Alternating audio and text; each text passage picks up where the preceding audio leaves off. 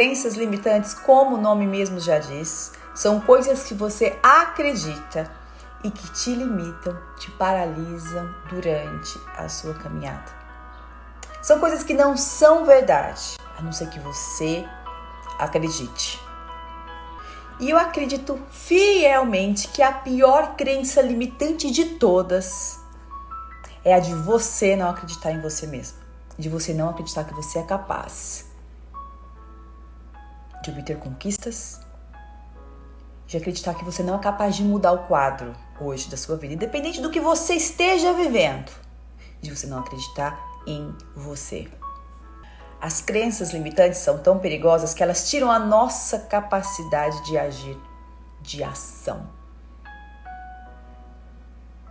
A crença, ela paralisa. E o mais importante, ela, elas nos cega diante das possibilidades. Não conseguimos, não conseguimos enxergar as possibilidades que estão bem à nossa frente. As crenças começam a surgir na nossa mente de várias formas. O ambiente influencia muito, comportamentos ao seu redor, traumas que você passou, cultural. E o que muitas vezes acontece é como temos parâmetro ali. O que você teve de base, de modelo, você pode reprogramar.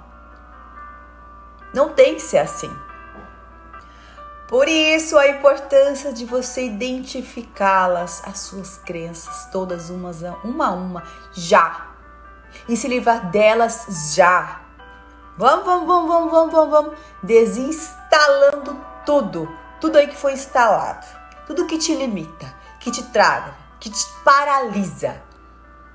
Porque assim é um passo para frente e dois para trás. Você não pode continuar com essas crenças aí que te atrasam, que não são verdade.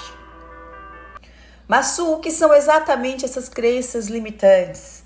Beleza, vou dar três exemplos para vocês, porque a gente poderia ficar falando sobre crenças limitantes durante horas. Peguei três exemplos aqui. Peguei um bem bobinho, que na verdade não vai afetar a tua vida em nada. Por exemplo, comer, tomar leite e comer manga. Gente, alguém já viu uma pessoa realmente passar mal? Me fala aí dessa crença. O único prejuízo dessa crença na sua vida é você passar vontade no mesmo dia e querer comer uma e não poder comer a outra. Escolha. Faz diferença em na tua vida. Agora, uma crença muito séria.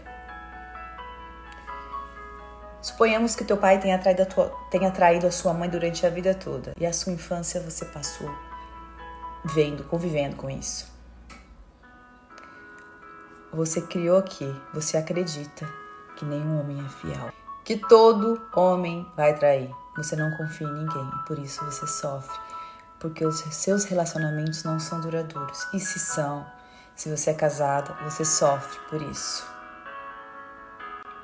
Outro, que você é burra, você não consegue aprender nada, memorizar nada. Se você acredita nisso, como você vai aprender se você já está aqui falando para o teu cérebro que ele não vai conseguir memorizar e que você não consegue aprender porque você é burro? Você tá, já está dando o comando para o seu cérebro. Vocês não entendem como aqui é poderoso. Vocês não têm ideia. Então, se você já está dando o comando para ele que você não vai aprender, você não vai aprender. Enquanto você não quebrar essa crença, que, que às vezes ninguém te incentivou, ou às vezes alguém te chamou de burro lá no passado e você acreditou. Às vezes pai, mãe, sem paciência na hora de, de ensinar, professor. Isso é muito sério, essa crença das pessoas não acreditarem nela, na capacidade de poder estudar, de memorizar. Enquanto você não falar aqui que você acredita, não vai rolar. E talvez até hoje você ainda não acredita em você porque nunca teve uma pessoa aí na tua infância. Infelizmente nunca teve aí alguém para te impulsionar, para falar vai, eu confio em você, eu acredito em você. Mas Deus acredita em você.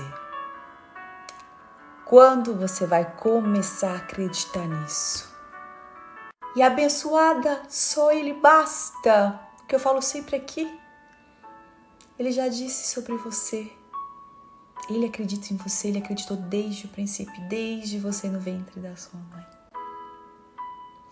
Su, como se livrar então agora dessas crenças assim que eu identificá-las? Tem uma passagem bíblica que é uma das minhas preferidas, que está em Romanos 12, 2, que diz assim: transforme-se pela renovação da vossa mente. Em outras palavras, quer dizer, você precisa renovar a sua mente todos os dias, pensar diferente, para viver o novo e experimentar a perfeita vontade de Deus na sua vida.